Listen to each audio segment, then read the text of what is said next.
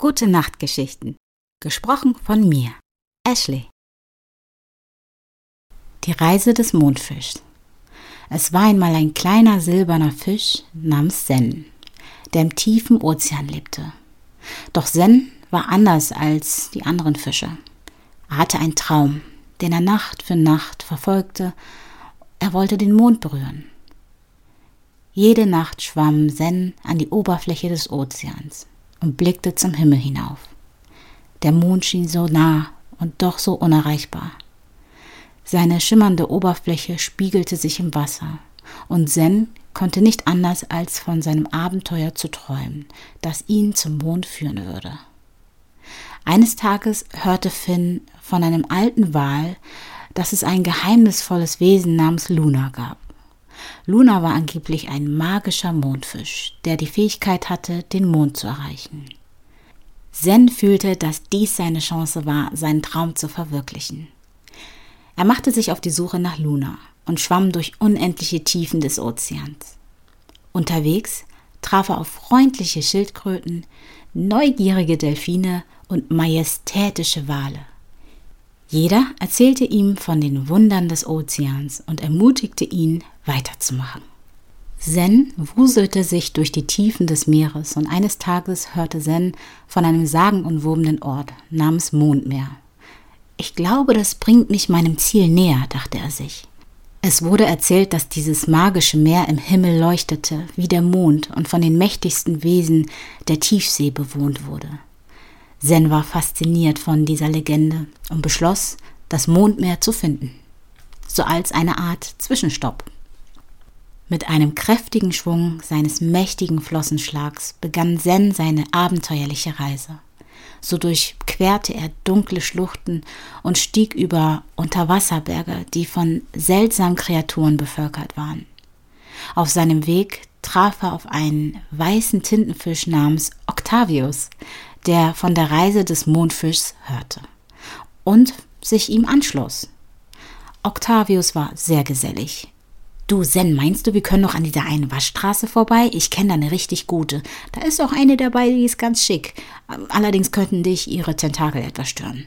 Oh, apropos Tentakel, meine könnten gereinigt werden. Zen, sag mal, warum bist du eigentlich so still und warum begibst du dich eigentlich auf die Reise? Ich meine, ich begleite dich sehr gern, aber das würde mich mal interessieren. Ich meine, wenn wir schon zu zweit reisen, können wir auch miteinander sprechen, oder nicht? Zen war ein wenig genervt, aber er ist auf ihn eingegangen. Er sah ihn als Freund und nicht nur Begleiter. Also ich möchte eines Tages den Mond berühren. Er ist so schön. Aber ich schweife ab. Zurück zu deinen Tentakeln. Was ist denn mit ihnen? Ja, also manche können ja so Tinte ausspucken. Ich kann das nicht. Irgendwie stört mich das. Du hast vom Mond erzählt. Du willst den ja sehen. Ich glaube, ich kenne da jemanden, der jemanden kennt, der deine Frage beantworten kann und den Weg ganz genau weiß. Allerdings weiß ich nicht, ob du Zeit hast. Denn ich glaube, das ist schon ein ganz schöner Flussmarsch. Ich denke, wir bräuchten da locker fünf Tage. Fünf Tage? Ich weiß nicht, ob ich das wirklich machen will. Weißt du was? Folg mir einfach weiterhin. Mal sehen, was noch so auf uns zuschwimmt.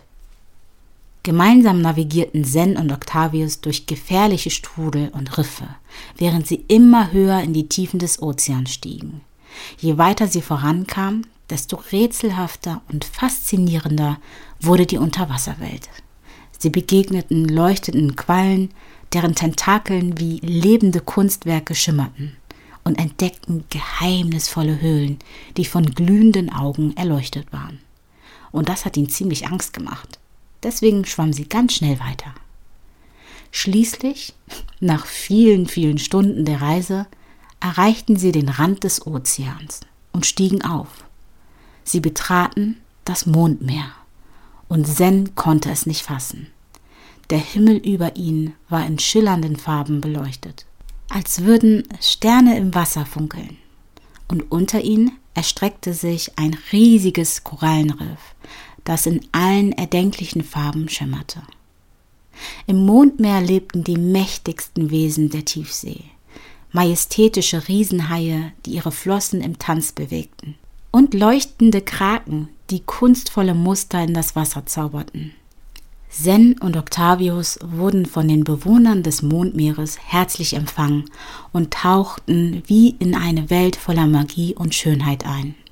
Nach ein, zwei Tagen des Erkundens des Mondmeeres traf Zen auf Luna. Luna ist ein wunderschöner Mondfisch mit glänzenden Schuppen und einem freundlichen Lächeln.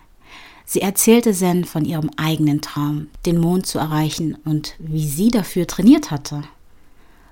Gemeinsam begannen sie für ihre Reise zum Mond zu trainieren. Sie schwamm Tag für Tag, wurden stärker und schneller. Octavius war eher bequem unterwegs und sah sich das Ganze vom Fern an. Und schließlich, nach vielen Monaten harter Arbeit, war der große Tag gekommen. In einer klaren Nacht schwammen Zen, Luna und Octavius zur Oberfläche des Ozeans. Der Mond war voll und leuchtete hell am Himmel. Mit einem mächtigen Sprung aus dem Wasser erreichten sie die Oberfläche. Luna erzählte dem Mond zuerst und dann Zen. Octavius lächelte, ganz zufrieden. Es war ein magischer Moment, als die drei den Mond berührten. Sie fühlten sich leicht wie die Luft, und ihre Träume schienen endlich wahr zu werden. Sie verbrachten eine Weile auf dem Mond, genossen die Stille und die Aussicht auf die Erde. Doch schließlich war es an der Zeit zurückzukehren. Mit einem letzten Blick auf den Mond sprangen sie zurück ins Wasser und schwammen gemeinsam zum Ozeanboden. Zen kehrte in seine Heimat zurück, aber er war nicht mehr derselbe Fisch. Er hatte seinen Traum erreicht und war von unzähligen Abenteuern bereichert worden.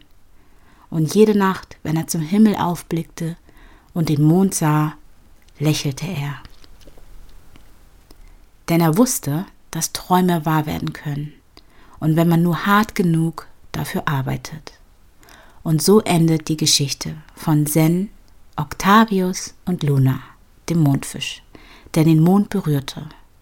Gute Nacht und träum süß. Gute Nacht und bis bald.